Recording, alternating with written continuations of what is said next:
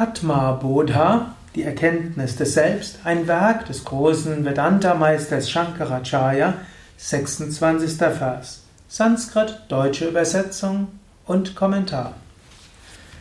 Atmanno vikriyanasti buddher buddhona jatvitihi jiva sarvam malam jnatva jnata drashteti muhyati der Atman tut nie irgendetwas. Und der Intellekt allein hat keine Fähigkeit, ich weiß, zu erfahren. Aber die Individualität in uns denkt fälschlicherweise, sie selbst sei der Sehende und der Wissende. Das sind jetzt sehr subtile philosophische Konzepte, die wichtig sind, um dich zu lösen aus Identifikationen. Er sagt hier, der Atman, das Selbst, tut nie irgendetwas. Das Selbst ist Bewusstsein, Satchitananda, Sein, Wissen, Glückseligkeit. Das Selbst ist einfach, unveränderlich und ewig. Also das Selbst kann nichts tun, das Selbst ist nur einfach da. Und der Intellekt hat auch keine Fähigkeit. In dem Moment, wo Bewusstsein weg ist, gibt es auch keinen Intellekt. Der Intellekt kann ohne Bewusstsein gar nichts machen, schon weil er nicht existieren kann. Du magst sagen, im Unterbewusstsein kann schon alles Mögliche passieren. Der Mensch ja, sortiert alles Mögliche, er überlegt und so weiter. Und nachts im Traum sortiert man alles noch mehr. Oder du kannst eine Frage stellen, deinem Unterbewusstsein kannst sagen, was soll ich morgen tun? Und ja, irgendwann am Tag plötzlich weißt du, ah, das wäre am besten. Also auf einer unterbewussten Ebene mag einiges kommen, aber Bewusstsein ist nicht dabei. Erst dann, wenn Bewusstsein dazukommt, dann sagst du, ah, das will ich tun, das ist meine Aufgabe oder ich weiß, das ist das Richtige.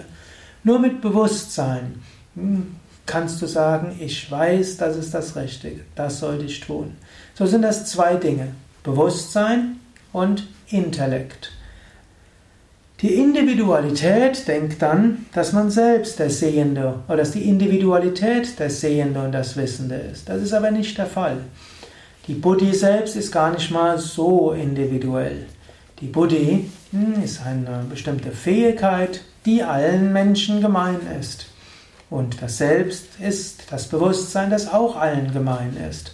Das Interessante ist, das Selbst, das überall ist, identifiziert sich dann mit einer bestimmten Manifestation des Buddhi in einem Körper und dann kommt die Vorstellung, ich weiß.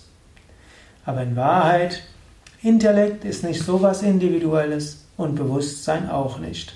So entsteht Individualität durch Identifikation des reinen Bewusstseins mit einem Aspekt des Intellekts in einem bestimmten Körper-Geist-Komplex. Du kommst da wieder raus, wenn du erkennst, hm, Körper ist Teil der ganzen Erde. Intellekt ist etwas, was alle Wesen gemeinsam haben und der sich hier manifestiert. Ich bin Bewusstsein hinter allem Körper. Und jetzt manifestiert sich dieses Bewusstsein in diesem Intellekt. Daher nehme ich etwas wahr, daher sehe ich etwas, daher entscheide ich etwas. Aber in Wahrheit nicht ich entscheide, sondern Bewusstsein ist da, kosmisches Bewusstsein ist hier und manifestiert sich hier in dieser konkreten Ausprägung des von Buddhi.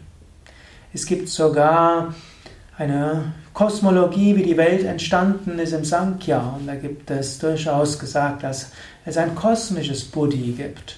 Ein individuelles Buddhi, Intellekt und Verstand, ist eine Manifestation des kosmischen Intellekts und Verstands.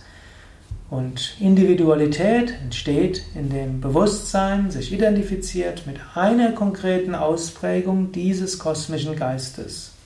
So entsteht Individualität die dann aber in Leid führen kann.